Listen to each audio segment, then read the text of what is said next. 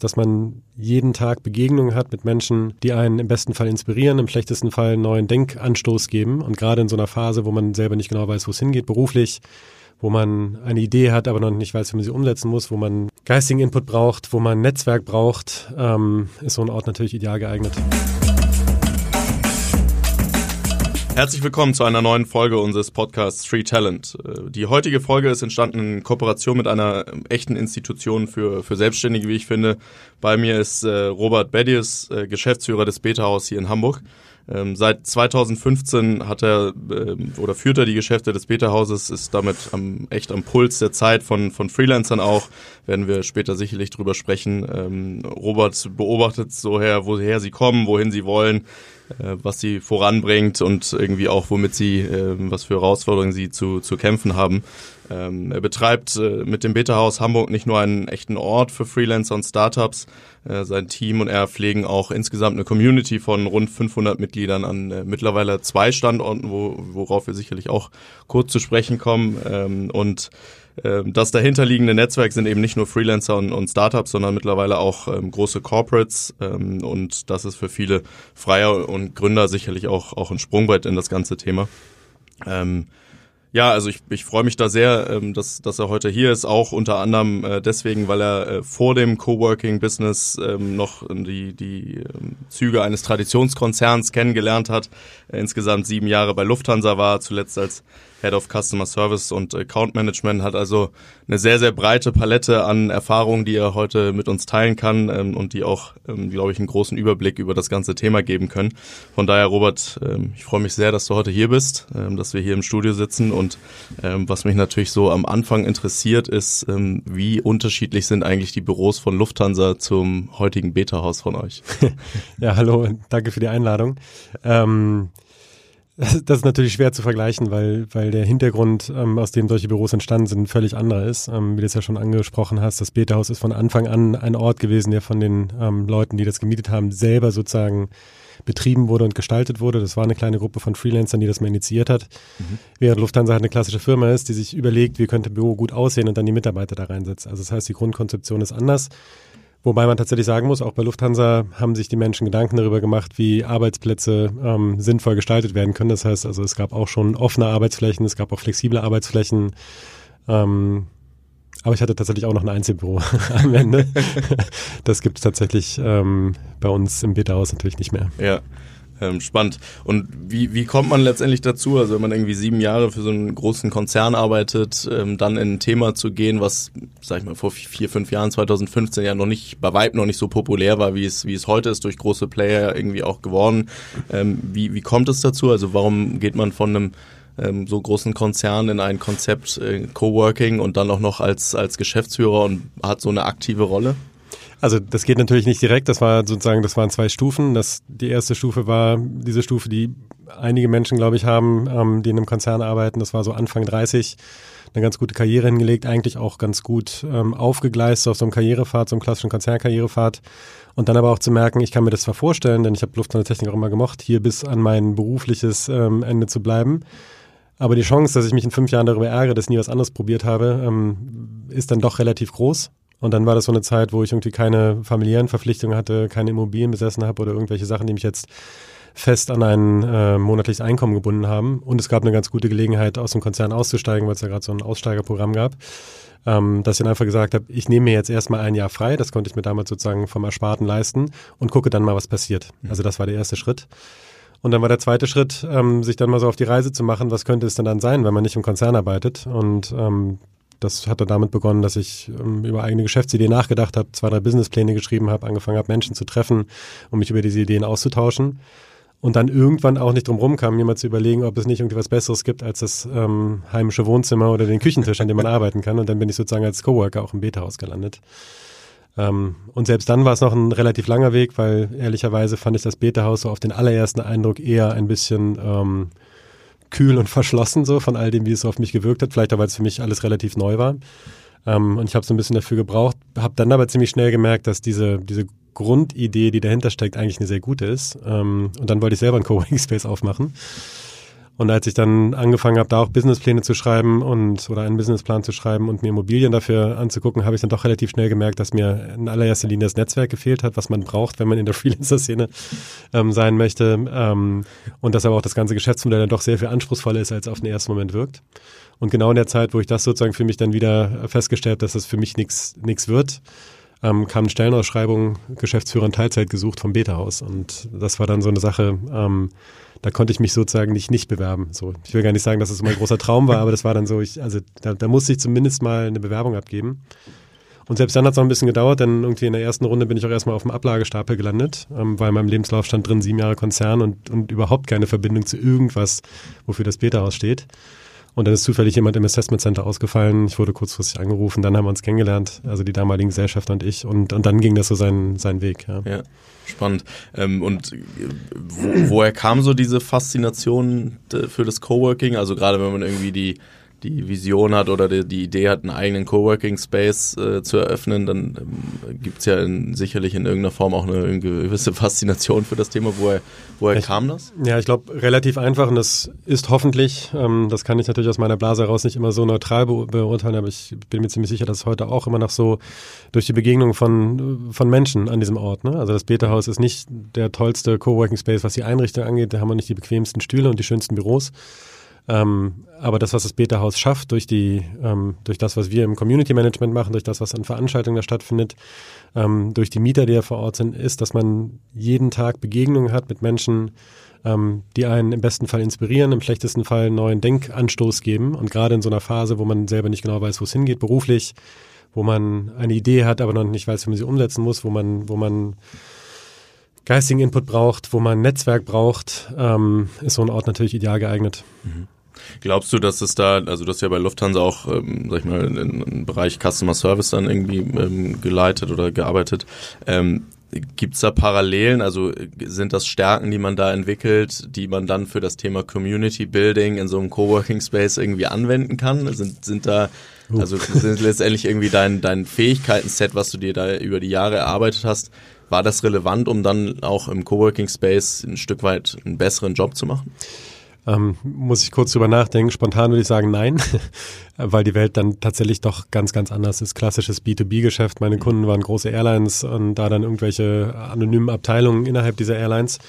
Ähm, aber was natürlich schon eine große Rolle gespielt hat, ist grundsätzlich das Vernetzen von Menschen, Funktionen ähm, und Teilbereichen in den verschiedenen Organisationen, was immer was mit persönlichem Kontakt zu tun hat. Also insofern das sicherlich, ansonsten sind das wirklich sehr, sehr, sehr, sehr unterschiedliche Welten. Okay. Und trotzdem, also ja, du sagst, äh, unterschiedliche Welten ähm, sind ja auch zwei völlig äh, oder sehr, sehr starke Gegensätze eigentlich. Und trotzdem drängen ja immer mehr große Konzerne oder Corporates generell in die, in die Coworking Spaces. Ähm, woran glaubst du, liegt das? Also was glauben oder wirst du ja vielleicht auch beantworten können, was suchen Corporates in dieser Welt Coworking Space, was sie vielleicht auch in ihren eigenen Räumen äh, nicht finden können? ich glaube, es gibt, es gibt sozusagen eine, eine wirtschaftliche Komponente. So ein Coworking Space ist zwar wahrscheinlich im Zweifelsfall ein bisschen teurer als der Arbeitsplatz in einer selbstbetriebenen Immobilie.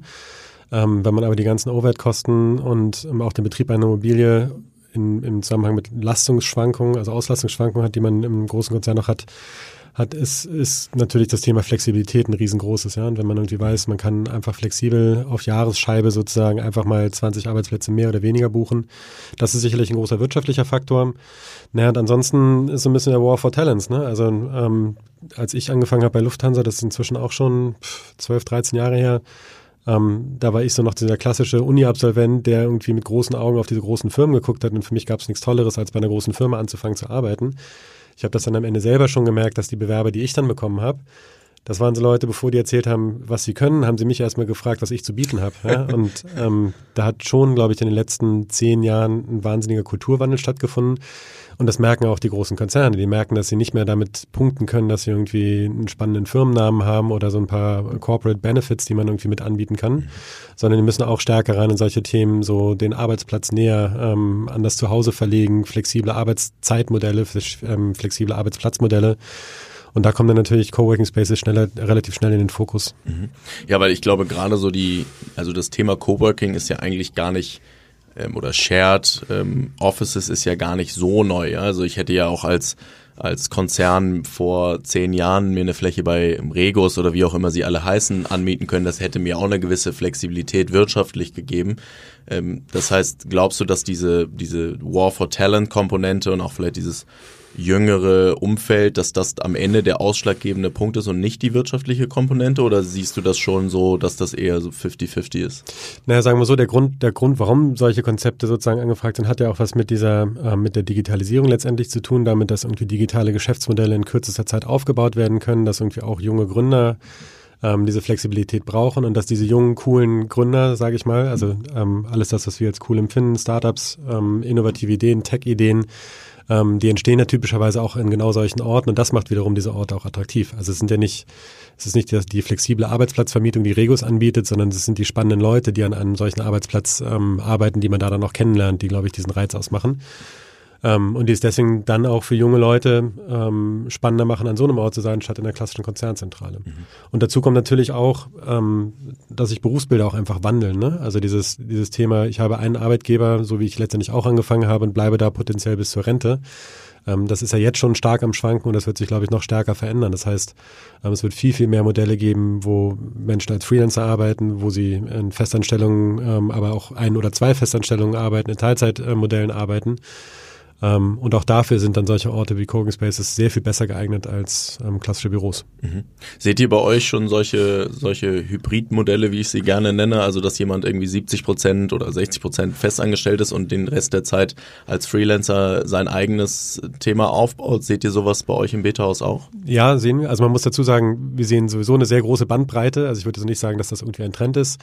Aber letztendlich machen auch wir oder versuchen auch wir das als Beta-Haus. Also auch wir sind ja ähm, eine Firma, wenn man so will, ein, ein Startup vielleicht nicht mehr so jetzt nach zehn Jahren, ähm, aber wir sind auch eine, eine kleine Firma, die natürlich auch versucht, ähm, nah am Puls der Zeit zu bleiben und versucht auch möglichst viel Flexibilität in die eigene Organisation reinzubekommen. Und wir haben auch so zwei, drei Mitarbeiter, die sozusagen sich so ein, so ein Grundgehalt über einen Job im Beta-Haus ähm, erarbeiten und ansonsten als Freelancer ähm, obendrauf arbeiten.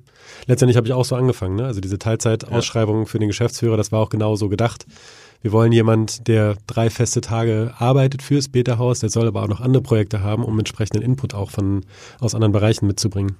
Siehst du das als ein Stück weit als ähm, Zukunftsmodell auch und ähm, glaubst du, dass deutsche Unternehmen da äh, zeitnah in der Lage zu sind, auch ein Stück weit ihr Mindset zu ändern, weil ich immer wieder auch viel sehe, dass so die deutsche Mentalität gerade unternehmensseitig irgendwie ist, ich brauche 100 Prozent vom Mitarbeiter, ich will, dass er den vollen Fokus auf meinem Unternehmen hat.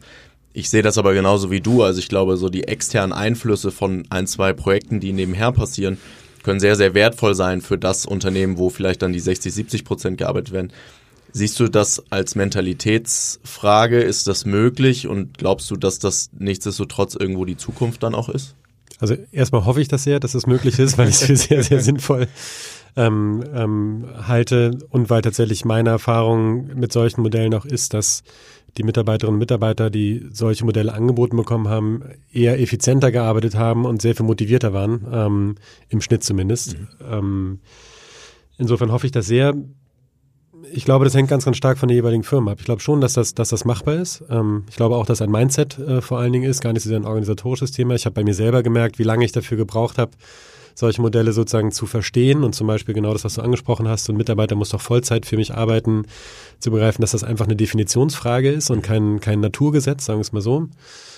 Ähm, und es gibt sicherlich auch Ausnahmen. Also ich bin mir sicher, wenn man gerade eine Firma gründet und auf einem Skalierungspfad oder, oder einem starken Wachstumspfad ist, dann bringen einem irgendwie 20 Teilzeitangestellte nicht so viel wie 10 vollmotivierte Vollzeitkräfte. Ja, ähm, aber ich glaube schon, dass es einen Trend in diese Richtung geben wird. Und ich glaube nicht zuletzt auch, dass es ein Teil der Überlebensstrategie von, von alten Geschäftsmodellen sein wird, ähm, zumindest über solche Sachen ähm, Flexibilität in das Unternehmensmodell reinzubekommen, ja, und irgendwie mhm. auch zu signalisieren dem potenziellen zukünftigen Mitarbeiter, dass man verstanden hat, dass sich die Welt ändert. Ja. Du hast vorhin kurz, ähm, als du über, über das äh, Thema auch ähm, ähm, gesprochen hast, ähm, wie ihr euch aufstellt, ähm, über das Thema Puls der Zeit gesprochen, auch Kultur. Ähm, wir selber sind mit, mit äh, Work Genius in den USA, in unserem USA-Büro in einem WeWork. Ähm, und was ich da viel sehe, ist, dass dadurch, dass immer mehr Corporates auch in, in die WeWorks dieser Welt kommen, dass so eigentlich dieser Charme dieses Coworking Spaces, ich tausche mich mit anderen aus, die vielleicht in einer ähnlichen Phase sind wie man selber, dass das eigentlich so ein bisschen in den Hintergrund gerät und es mehr so eine Zwecksgemeinschaft mhm. ist, würde ich es mal nennen. Habt ihr sowas, also A, wie siehst du das? Und B, ähm, habt ihr sowas wie eine Corporate Ratio Quote, ähm, die erlaubt yes. ist, um die Kultur nicht, nicht zu stark in so eine Richtung zu drücken? Also WeWork ist ein ganz spannendes Thema, weil es für uns irgendwie Fluch und Segen zugleich ist. Alle denken immer, das ist ja Konkurrenz, weil die machen auch Coworking. Ähm, jeder, der das Beta-Haus kennt und WeWork kennt, weiß, dass das zwei ja. grundlegend verschiedene inhaltliche Konzepte sind, auch wenn am Ende des Tages sozusagen ein, ein Arbeitsplatzvermietungsmodell dahinter steht. Ähm, und das, was glaube ich so die größte Unterscheidung ist tatsächlich, ist, dass ein WeWork allein schon von der, vom Preismodell her auf eine ganz, ganz andere Zielgruppe zielt. Das heißt, um sich den Preis, den WeWork verlangt, leisten zu können, muss man, glaube ich, über andere Budgets verfügen. Und das sind typischerweise Konzerne, ähm, die diese Budgets haben, um für ihre Projektteams, flexiblen Teams ähm, sozusagen Kontingente zu buchen und sicherlich auch mal den einen oder anderen Freelancer, der genau über diese Nähe zu diesen Unternehmen ähm, sich dann sozusagen Geschäftschancen ähm, erhofft. Das Beta-Haus war von Anfang an eine Heimat für Freelancer und kleine Firmen und war nie auf größere Unternehmen ausgerichtet. Ähm, das spiegelt sich in der Preispolitik wieder, spiegelt sich letztendlich auch ähm, in der Qualität der Ausstattung nieder, äh, wieder, die natürlich nicht so hochwertig ist, wie sie in einem Mindspace oder in einem WeWork ist. Ähm, aber, da, aber dadurch hat sich, ist, also. ja genau, ist auch gar nicht notwendig und am Ende des Tages, ähm, also ist alles das, was wir an, an ähm, Luxus sozusagen installieren würden, müssen wir am Ende auch über die Miete wieder einnehmen. Und unser großes Ziel ist halt immer, einen möglichst, wir nennen es immer niedrigschwelligen Zugang zu garantieren, auch wenn, auch wenn wir inzwischen die Preise erhöhen mussten im Vergleich ähm, zum Anfang. Ähm, aber insofern waren wir auch, auch ähm, klassischerweise nie so ein Magnet für Corporates. Wir sind Magnet für Corporates, weil die den Kontakt zu diesen Leuten suchen, die bei uns sitzen. Und ähm, so zu dieser Ratio-Frage, wir haben sie nie fest ausdefiniert, aber eigentlich vermieten wir sowieso nicht an Corporates. Mhm. Ähm, gar nicht so sehr, weil wir die nicht mögen, ganz im Gegenteil. Wir wissen, dass, dass jede große Firma immer ein potenzieller Kunde ähm, für unsere Kundschaft ist letztendlich. Wir wissen auch, dass da auch mal spannende Impulse kommen können von einem Corporate. Aber wir glauben, dass so ein Ort halt nur dann funktioniert, wenn Leute sich selber aktiv dafür entscheiden, dass sie da in genau dieser Gemeinschaft an genau diesem Ort arbeiten wollen. Und diese Flexibilität haben normalerweise Einzelpersonen, kleine Firmen wenn da ein Projektteam reingesetzt wird, die da gar nicht sein wollen, ähm, die da sein müssen, weil das halt der Arbeitsplatz ist, den ihnen die große Firma vorgibt, dann findet da kein Austausch statt in unserer Erfahrung. Und insofern ähm, haben wir öfters mal Projektteams für drei Monate, für sechs Monate von großen Hamburger Firmen. Wir haben sehr, sehr oft Workshops, Management-Offsites, Abendveranstaltungen, Meetups, was auch immer von großen Firmen. Aber in der Dauervermietung machen wir das nur in sehr, sehr seltenen Ausnahmefällen. Mhm. Glaubst du, dass es grundsätzlich auch vielleicht so ein Stück weit ein Unterschied zwischen einem amerikanischen Modell und einem deutschen? Also, dass äh, das nicht nur an WeWork hängt, sondern mehr so die amerikanische Denkweise versus die deutsche auch ist? Ja, ich weiß nicht, ob man das an einer, ja, wahrscheinlich kann man das, ähm, kann man das so zusammenfassen. Also man kann es auch negativ für uns formulieren. Ähm, das Geschäftsmodell, was wir haben, ist eins, was ich niemandem empfehlen würde als Unternehmung. ähm, damit wird man definitiv nicht reich, genau deswegen, weil wir halt, weil wir halt immer mit sehr viel manuellem Einsatz sozusagen, mit sehr viel personellem Einsatz ähm, dafür sorgen, dass es unseren Mietern gut geht und gleichzeitig versuchen, die Preise niedrig zu halten. Das ist ein gewisser Widerspruch, der da drin steckt. Ähm, und wir versuchen gerade nicht, Standardprodukte zu entwickeln, die man beliebig skalieren kann. Ähm, also insofern ist es, also es ist einerseits sicherlich ein ein Mentalitätsthema und dann hat es aber einfach was mit der Geschichte zu tun. Also die, die, die Urgründer sozusagen des Beta-Hauses hatten nie vor, ähm, mit dem Geschäftsmodell Beta-Haus reich zu werden. So, das soll auf stabilen Beinen stehen und das soll auch die Arbeitsplätze sichern, die es schafft und soll vor allen Dingen als Ort existieren. Aber ich glaube, alle inklusive mir, ich bin inzwischen auch Gesellschafter, haben nicht vor, ähm, irgendwann mal mit einem coolen Deal dann einen geilen Exit zu machen. Ja. Spannend. Ähm, glaubst du, ähm, oder man sieht ja auch grundsätzlich ähm, häufig dann, das ist ja auch irgendwie die Natur eines Coworking Space, dass Leute kommen und dann gehen sie wieder, weil sie, sie irgendwie weiterziehen. Siehst du dann bei euch, weil gerade weil ihr diesen kulturellen Aspekt habt und diese Nähe, dass Leute auch zurückkommen und sagen, ich war jetzt irgendwie in einem anderen Coworking Space und habe irgendwie so die, den, den richtigen Coworking Space, wo es wirklich, ja, so ein WeWork oder Mindspace, wie auch immer, ähm, dass die zu euch zurückkommen und sagen, hier ist, hier ist eine andere Art von Community? Ähm, auf jeden Fall, also insbesondere die, dieser neue Trend mit WeWork und Co., das ist ja erst zwei, drei Jahre alt, dass sie auf den Hamburger Markt ähm, gekommen sind. Und natürlich hat das eine gewisse Dynamik, sage ich mal, ausgelöst. Ähm, aber tatsächlich sind fast alle, die andere Produkte ausprobiert haben, die deutlich sich von dem unterscheiden, was man im Beta-Haus hat, wieder zurückgekommen mit genau dieser Aussage. Ähm, gleichzeitig muss man aber auch sagen, das Coworking-Angebot in Hamburg ist wirklich sehr, sehr, sehr überschaubar, was wir eigentlich sehr bedauern. Mhm. So, also wir bedauern es eigentlich, dass man als Freelancer in Hamburg in einer bestimmten Preiskategorie, in einer bestimmten Lage eigentlich wenig Alternativen zum Beta-Haus hat, würden es eigentlich sogar über, sagen wir mal, gesunde Konkurrenz, die den Gesamtkuchen für alle ähm, groß macht, mehr freuen. Ähm, und so langsam kommen so Sachen. Es gibt so ein paar spezialisierte Geschichten jetzt. So Eden macht gerade auf, der mhm. Ähm, sich vor allen Dingen auf Frauen spezialisiert hat und ähm, so der Impact Hub zum Beispiel im, im, im Karo-Viertel, die sind jetzt auch gerade so am Start und das wird dann vielleicht so themenbezogen ein bisschen, ähm, ein bisschen mehr Auswahl geben. Ähm, genau, also kurze Antwort wäre so, ja, die Leute kommen zurück, weil sie dann doch merken, sozusagen, dass, dass der Gemeinschaftsgedanke einer ist. Aber eigentlich würde ich mich freuen, wenn es noch mehr Orte geben würde, wo man sozusagen sein, so seine Klientel, seine Community ähm, ja. findet. Was meinst du, woran liegt das? Also ist die, der, der Bedarf nicht da oder ist also ja, das ist eine gute Frage. Das, ähm, also da fehlen uns sozusagen so ein bisschen so die, die, die Marktintelligenz. Da können wir nur drüber mutmaßen, sagen wir es mal so. Also erstmal, glaube ich, kann man schon sagen, ist Hamburg nicht Berlin und ist Hamburg auch keine, keine riesige pulsierende ähm, ähm, Startup-Metropole. Das heißt, dieses ganze Thema Gründung und Firmen, die, die, die schnell wachsenden Arbeitsplatz, flexiblen wachsenden, äh, wachsenden Arbeitsplatzbedarf haben, ist nicht ganz so groß wie in anderen Städten. Ähm, und die Freelancer-Szene ähm, ist zwar relativ groß, aber zu großen Teilen auch so über Gemeinschaftsbüros äh, organisiert, was ja so ein, so ein ähnlicher Ansatz grundsätzlich ist, ja, dass man gesagt, so man, man ist zwar Einzelkämpfer, aber man, man teilt sich so ein bisschen Büroinfrastruktur. Ähm, also das ist sicherlich einer der Gründe. Aber nicht zuletzt ist, glaube ich, auch das Thema, viele kennen Coworking auch noch nicht aus der Praxis. Also das ist dann irgendwie so ein Begriff, den hat man mal in der Zeitung gelesen, aber es haben einfach auch noch nicht so viele ähm, ausprobiert.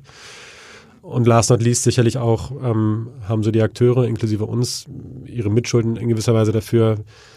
Wir betreiben auch kein aggressiv, aggressives Marketing, ja, um Leute davon zu überzeugen, dass Coworking jetzt die beste Alternative ist. Dazu sind wir immer zu sehr aus uns selber gewachsen und haben zu sehr davon profitiert, dass wir immer eigentlich ausgebucht waren und genug Nachfrage geherrscht hat, dass wir jetzt nicht mhm. versuchen mussten, sozusagen missionarisch äh, für das Thema Coworking unterwegs zu sein. Mhm was ich mich häufig frage, wenn, also gerade beim Coworking Space wie eurem, ähm, wo, sag ich mal, nicht so größere Unternehmen dann auch irgendwie sind, wie plant man eigentlich Kapazitäten? Ja, weil ihr habt ja auch so Hot Seats, glaube ich, ne? Also dass, dass ich letztendlich kommen und gehen kann, wann ich will, aber keinen festen Arbeitsplatz, aber trotzdem ist das Beta-Haus meine Anlaufstelle. Wie stelle ich als Coworking Space sicher, dass nicht alle auf einmal kommen ja, und ich dann überhaupt ja. keinen Platz habe? Also ich stelle mir das wahnsinnig schwer vor, dass also gibt es einen Zeitpunkt, wo ihr sagt, wir sind voll? Ähm, also es gibt immer wieder die Diskussion darüber, ähm, ob wir jetzt voll sind. Also wir überlegen sozusagen immer theoretisch, so ist das jetzt ein Punkt, wo wir das sagen, aber eigentlich hat sich das tatsächlich immer selber reguliert in den letzten Jahren. Das, das hat immer ein bisschen geschwankt und ähm, zum Beispiel hatten wir letzten Jahr eine, eine kleine Preiserhöhung, die dann eher dazu geführt hat, dass ein paar Mitglieder weniger geworden sind, insgesamt die Auslastung aber höher geworden sind, weil sich mehr Leute sozusagen intensiv, das intensiver nutzen, sagen wir es mal so. Aber insgesamt hat sich das immer so eingependelt, dass man eigentlich selten einen Tag hat, wo man wirklich keinen Arbeitsplatz findet. Also wir haben ein größeres Problem, dass wir auch immer Veranstaltungen stattfinden lassen, die brauchen wir für unser Geschäftsmodell, mhm. um die Preise sozusagen quer zu finanzieren. Ähm, und das geht dann äh, immer mal wieder mit Sperrungen auch von Coworking-Flächen einher. Und das ist natürlich etwas, was Unmut erzeugt, wenn man sozusagen so ne, in seinen Arbeitstag startet, hat vielleicht nicht darauf geachtet, was für Hinweise in, in den Tagen davor ähm, kommuniziert wurden und plötzlich ist der große Raum geschlossen und man ja. muss sich irgendwie ins Café setzen. Ähm, das sind Sachen, die uns eher Sorgen bereiten als das Thema ähm, Überlastung sozusagen, weil plötzlich alle ihren Arbeitsplatz in Anspruch nehmen. Mhm. Community lebt ja aber nichtsdestotrotz irgendwie auch davon, dass, dass Leute dann irgendwie was dazu beitragen und auch, ähm, dass sie irgendwie zumindest ab und zu mal da sind, weil wenn jetzt irgendwie ihr viele Mitglieder habt, aber niemand ist irgendwie dann mal vor Ort, dann bildet sich ja auch nicht eine wirklich eine Community. Ähm, Gibt es dann auch sowas, ähm, wo ihr sagt, ähm, du warst gar nicht da, ähm, gibt jetzt Hausverbot, also gibt so den, naja. die Variante, du bist nicht Teil der Community? Also sagen wir so, erstmal, erstmal helfen uns natürlich auch die Mitglieder, die zahlen und nicht da sind. Das ist wie im Fitnessstudio, ne? Also, also auch, auch das ist Teil. Die Mischung ähm, macht's, ja. Genau, es ist halt irgendwie sozusagen ähm, die Mischkalkulation und typischerweise ähm, sind die, die am aktivsten sind, auch die, die im Schnitt dann am wenigsten zahlen, weil man dann im Zweifelsfall mit denen auch mal Projekte macht oder weil die auch mal irgendwie äh, Gratifikationen bekommen oder sowas. Ähm, nein, aber ansonsten ist tatsächlich so, dass unserer Erfahrung nach, deswegen braucht man meines Erachtens auch eine gewisse Größe als Coworking Space. Es gibt halt immer so einen harten Kern, der sich übrigens auch ändert. So alle ein, zwei Jahre hat man ein völlig anderes Bild von so einer Community, aber es gibt immer so einen harten Kern, der sozusagen gerade die Themen setzt, der immer besonders sichtbar ist, der an besonders vielen Veranstaltungen teilnimmt, der besonders viel mit anderen interagiert. Und dann gibt es so eine mittlere Schicht von Leuten, die halt irgendwie regelmäßig, unregelmäßig da sind, wo man die Gesichter kennt, die aber vielleicht nicht so viel ähm, an sozialen Unternehmungen teilnehmen. Und dann gibt es halt so eine etwas, so einen anonymeren Ring außenrum von Leuten, die halt sehr unregelmäßig da sind, mal drei Monate gar nicht kommen. Ähm, aber eigentlich ist unsere Erfahrung, dass diese Mischung das irgendwie mhm. ähm, am Ende des Tages irgendwie auch ausmacht. Man will ja auch Abwechslung haben. Aber tatsächlich der Kern, der, der gesichtsbildende Teil der Community ist tatsächlich ein, ein also vielleicht zehn Prozent äh, unserer 400 Meter an der, ähm, an der Eiflerstraße. Mhm. Abwechslung ist ein ganz gutes äh, Stichwort, weil ähm, das Thema Freelancing oder das Wort Freelancing ist ja so ein riesen Überbegriff und man kann dann irgendwie sehr viel darunter ja irgendwie auch auch äh, verstehen und ähm, gibt ja also auch viele unterschiedliche Senioritätslevels, dann gibt es unterschiedliche Themenbereiche, Fachbereiche. Ähm, wie wie ist das bei euch? Also ist es eher, ähm, sag ich mal wenn ich jetzt gerade mit dem Thema Freelancing anfange und vielleicht irgendwie den Kontakt suche, ähm, habe ich dann gute Anlaufstelle oder ist es, sind es mehr Leute, die, sag ich mal, schon 10, 15 Jahre Freelancer sind, so die alten Hasen und ähm, mehr so diesen, diesen, diese Erfahrung reinbringen oder ist auch das die Mischung? Ähm, weil gerade auch die Themen, die man dann angeht, sind ja sehr unterschiedlich für den, sag ich mal, der gerade anfängt und die, die 15 Jahre Erfahrung hat, die haben ja unterschiedliche Probleme, Herausforderungen. Also ich stelle mir das dann auch ein Stück weit ähm, schwierig vor, das richtig auszusteuern. Ähm, ist es auch und wir haben uns auch tatsächlich immer mal wieder darüber Gedanken gemacht und am Ende immer wieder dagegen entschieden, sozusagen ähm, das programmatisch zu begleiten. Also es gibt sozusagen keine Dienstleistung vom Beta-Haus, die heißt, du bist der unerfahrene Gründer, komm her, ich nehme dich an der Hand und mhm. stell dich jemand anderem vor oder sowas. Ähm, das Einzige, was wir machen, ist sozusagen Facilitation in gewisser Weise. Also wir nehmen die Leute ein bisschen an der Hand, wir geben ihnen ähm, die Möglichkeit, andere Leute kennenzulernen ähm, über die Plattform, die wir haben, Veranstaltungen, äh, Slack-Kanäle ähm, und dergleichen mehr. Aber am Ende des Tages hängt es immer vom Individuum ab, wie gut man sich einbringt, wie aktiv man das nutzt. Ähm, und dementsprechend, das merken wir auch ganz stark. Also wir haben wir haben eine riesengroße Bandbreite von unerfahrenen Gründern bis hin zu Seriengründern, die schon 20 Firmen gegründet haben. Ähm, und wie stark die miteinander in Austausch treten, hängt immer ganz, ganz stark davon ab, ob die sich riechen können oder nicht. Ne? Also der Kontakt ist schnell hergestellt, aber dahinter ist kein Automatismus. Das ja. hängt dann immer doch noch von jedem Einzelnen ab. Und gleichzeitig, also ich glaube, ähm, wir nennen das manchmal so Serendipity as a Service. Ne? Also wir können dir irgendwie nicht, wir können dir nicht sagen, was passiert, welche Begegnung ähm, passieren wird. Wir können dir nur sagen, dass eine passieren wird, die etwas mit dir machen wird. Und das ist irgendwie auch so ein bisschen das, das Magische an so einem Ort. Mhm.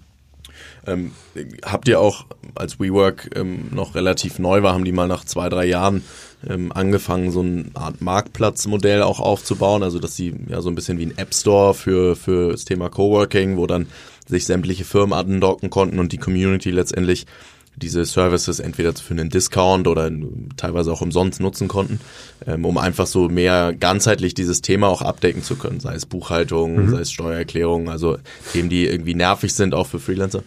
Gibt sowas bei euch auch, also dass ähm, ihr so den, das Thema Freelancing als Kosmos seht und ihr nicht nur ähm, Coworking Space anbietet, ja. sondern auch hilft, das drumherum abzuwickeln? Also die Sichtweise gibt es natürlich, aber wir haben, also wir haben sozusagen schon über die Jahre überhaupt Schwierigkeiten gehabt, das Geschäftsmodell Coworking zum Laufen zu bringen und diese ganzen Zusatzservices haben wir gemerkt, die zu organisieren, weil man unverhältnismäßig viel Aufwand im Vergleich zu dem, was es potenziell als Beitrag zum Geschäftsmodell sozusagen ähm, hätte leisten können. Insofern haben wir uns immer wieder dagegen entschieden und haben gesagt, lasst uns sozusagen unseren Business Case den Business Case Coworking im Beta-Haus so aufbauen, dass der sich selber trägt über diese Kernprodukte, Vermietung von Arbeitsplätzen, Vermietung von, von Veranstaltungsräumen und lassen uns aber alle Kapazität, die wir sozusagen darüber finanzieren können, ähm, in die persönliche Betreuung einfließen lassen. Das heißt, wenn bei uns jemand kommt, der sagt, ich brauche Unterstützung ähm, bei Buchhaltungsthemen, dann vermitteln wir dem jemand, ähm, der Unterstützung bei Buchhaltungsthemen bieten kann, ohne dass wir dafür Geld verlangen. Das nehmen wir sozusagen als Teil so einer Gesamtdienstleistung. Aber wir haben keinen fertig definierten ähm, Baukasten sozusagen, weil da dann tatsächlich auch die Anforderungen viel zu individuell sind in unserer mhm. Erfahrung. Okay, ähm, spannend. Du äh, kriegst ja jetzt, sag ich mal, in deiner Funktion oder generell im Beta-Haus auch relativ viel mit. Also siehst viele Freelancer, siehst viele Gründer, ähm, viele Leute, die irgendwie für sich arbeiten, irgendwie was aufbauen, was starten. Gibt's für dich so ein, was du beobachtest, so ein Erfolgs- äh, oder Geheimrezept äh, zum Thema Selbstorganisation? Also sind so die hm. Leute, wo du sagst, das sind die, die, die richtig was reißen, die kommen jeden Morgen und sind um 8.30 Uhr da. Gibt's ja so ein Schema F? Überhaupt nicht. Also tatsächlich, also ähm, meine Erfahrung aus dem Beta-Haus ist, ist genau die vielleicht auch offensichtliche Antwort, dass es genau das nicht gibt. Jeder sucht danach und keiner hat sie so richtig. Ähm, das sind auch sehr, sehr unterschiedliche ähm, Anforderungen, die halt so jeder Einzelne hat. Ähm, und es gibt halt genau die, ja, die kommen morgens um sieben, weil sie dann irgendwie ihre effektiven zwei Stunden haben bis neun, bis dann irgendwie, bis dann irgendwie voll wird. Es gibt welche, die können nur abends und es gibt auch nur welche, die können, wenn sie nachmittags um vier ihr Bier in der Hand haben, irgendwie erst produktiv arbeiten. Also das gibt's nicht. Was es sicherlich natürlich schon gibt, ist, dass es ähm, dass man eine ganze Menge Best Practice ähm, Austausch hat im Beta-Haus, also darüber, welche Tools funktionieren, ähm, wie man am besten das Zahlungsverhalten von großen Kunden, also typische Freelancer-Themen, ja, irgendwie so, wie, wie kriege ich meine Liquidität äh, gesteuert, wie mache ich die Buchhaltung, wie mache ich mein ganzen Belegwesen, ähm, welches Projektmanagement-Tool nehme ich, so solche Geschichten. Also auf so einer reinen Toolbasis findet einfach wahnsinnig viel Austausch statt. Und da gibt es nicht eine Lösung, aber da gibt es dann halt irgendwie Ansprechpartner mhm. aus vergleichbaren Bereichen, die dann Erfahrungswerte teilen. Ähm, genau, aber ansonsten ist das, ist das wirklich ähm, viel zu bunt, viel zu individuell, als dass man das irgendwie standardisieren könnte.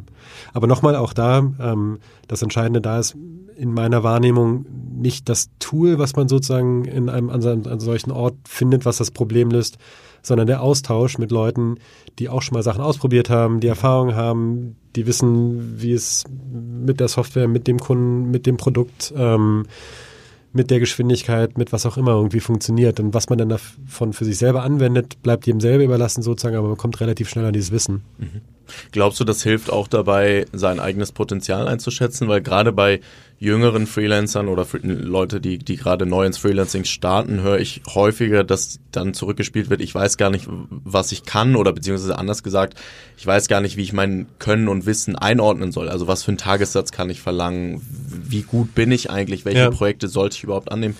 Siehst du da eine, eine höhere sag ich mal, Confidence bei den Leuten, dadurch, dass sie mit vielen Freelancern sich an einem Ort befinden und sich dadurch und darüber auch austauschen? Absolut.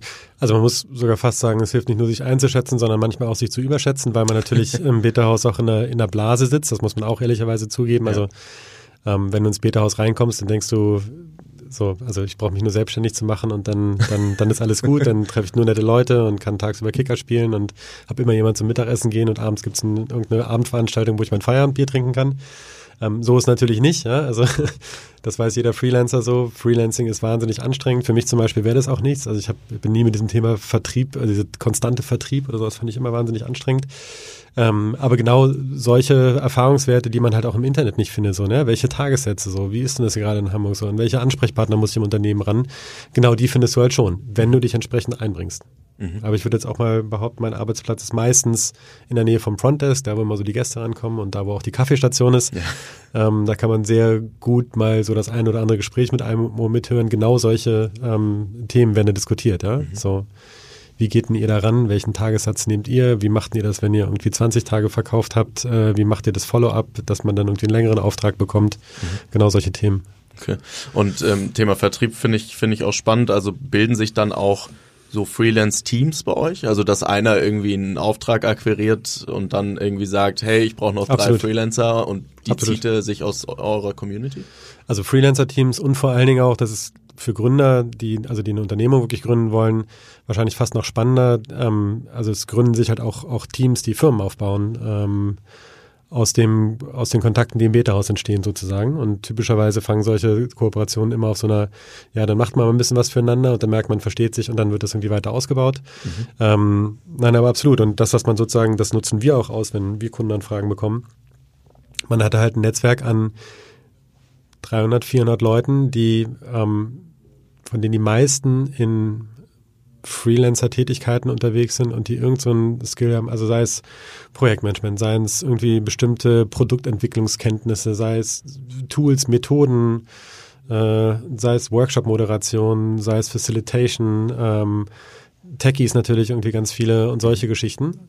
Und das heißt, du kannst irgendwie, wenn du dich mit unseren Community Managern gut stellst, irgendwie kannst du innerhalb von zwei Tagen 20 Gespräche führen mit Menschen, die dir bei deiner ganz konkreten Fragestellung weiterhelfen können. Ja? Und, und da ähm, entwickeln sich immer wieder Teams draus. Oder auch tatsächlich, genau wie du es beschrieben hast, ja, dass jemand eine Anfrage bekommt, die er selber vielleicht nicht bedienen kann.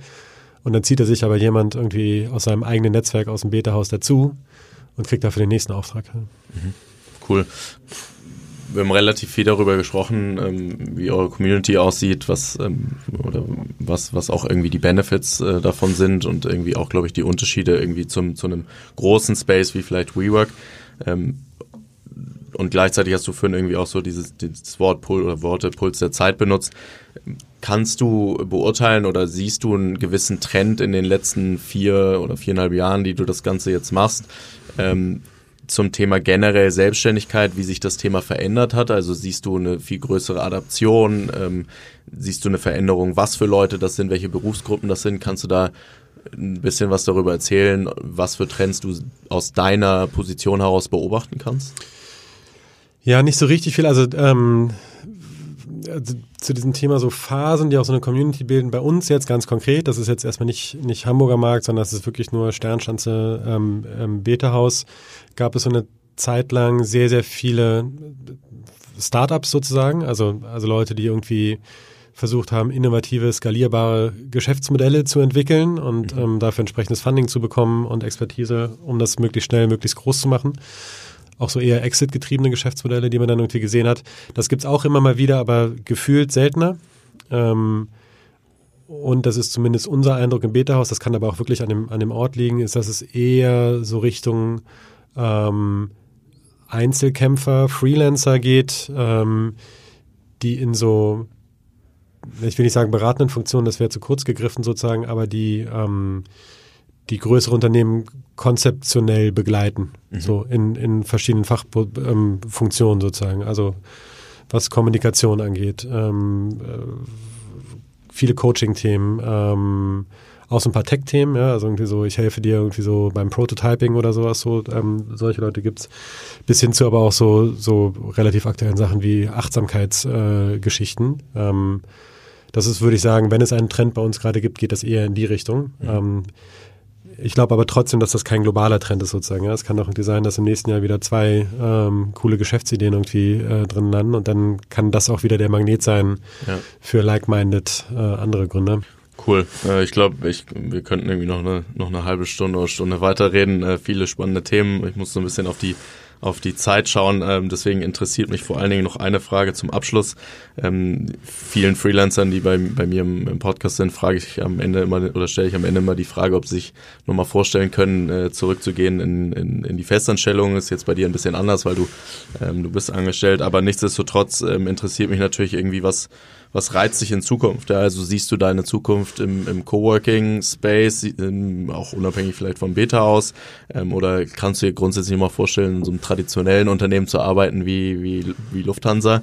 Ähm, gibt so, ähm, so ein Ziel, also vielleicht sogar auch doch nochmal ein eigener, komplett eigener Coworking Space?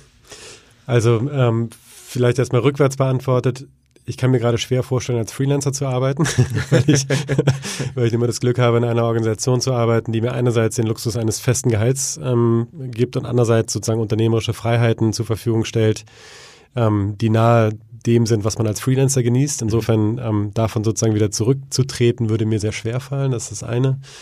Ähm, das andere ist, dass das Beta-Haus aufgrund seiner Konzeption ähm, eine tolle Plattform ist, um an weiteren Projekten sozusagen teilzuhaben oder mhm. um aus dieser Plattform weitere Ideen entstehen zu lassen. Insofern ähm, hoffe ich sehr, dass ich, dass ich noch sehr, sehr lange in, in was für einer Form auch immer ähm, im, im und am Beta-Haus tätig sein werde.